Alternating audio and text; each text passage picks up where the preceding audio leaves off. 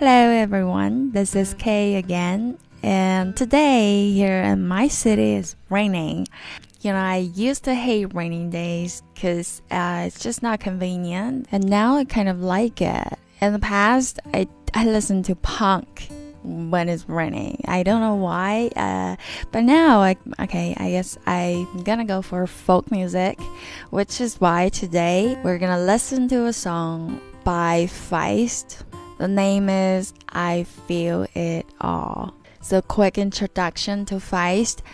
She is a Canadian. Uh, I think her name is Leslie Feist. And guess what? At the very beginning, I mean, of her music career, uh, she's kind of a punk singer. She had a band, uh, which is a punk band, uh, but then something really unfortunate happened.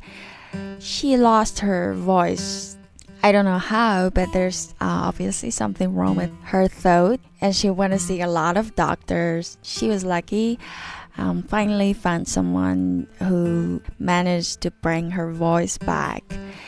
And after that, I think this is a turning point because uh, really after that, uh, her music just suddenly changed from punk to folk. Uh, quite interesting thing because because you know punk and folk are very different things.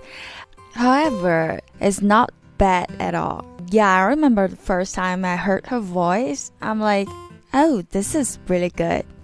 Uh, you know, it happens a lot actually in the history of music that after some kind of accident or, you know, almost dead experience, then there will be a sudden change uh, in terms of music style. I mean, some changes are really, really amazing, like totally different but very cool. Alright, I feel it all. One, two, three, here we go.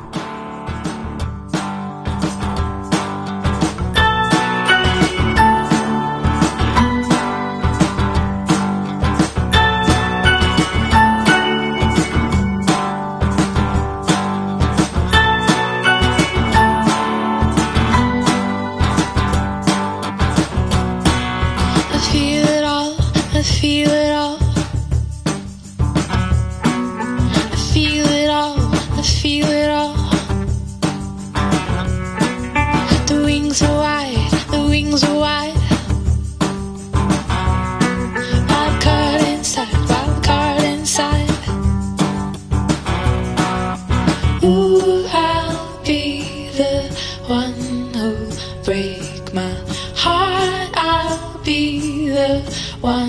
to hold the.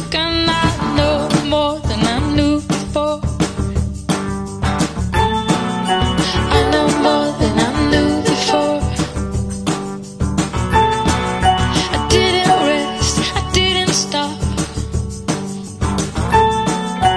Did we fight did we talk? Ooh, I'll be the one who breaks.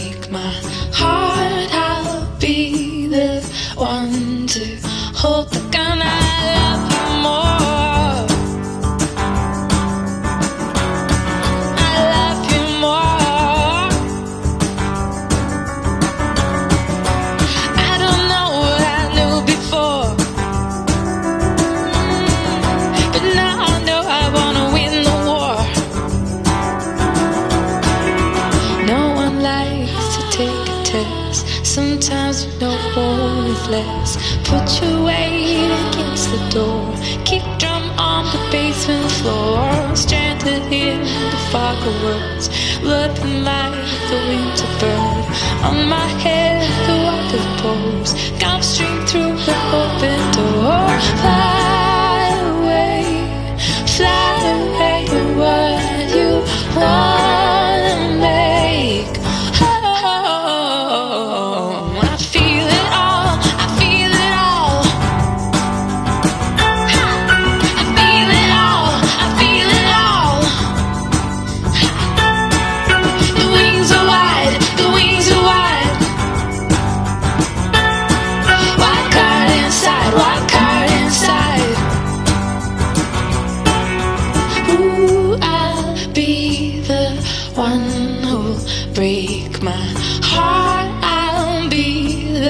One who'll break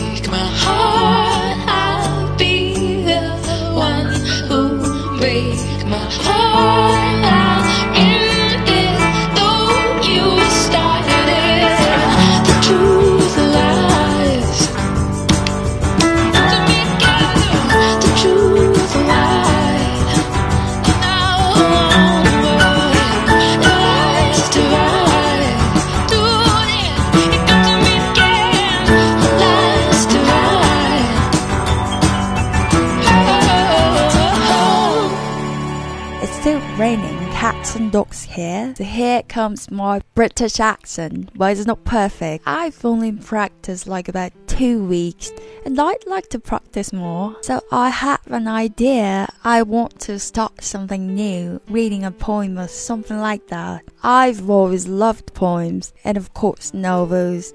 So I thought it would be nice to talk about poems. I think in both Chinese and English because poems are hard ones. It will be definitely helpful to use some Chinese, but I can't know for sure. It's still just an idea. I don't know if there's anyone interested or not. And if you are interested indeed, just leave a comment and let me know. And thank you for listening. See you tomorrow and have a good day.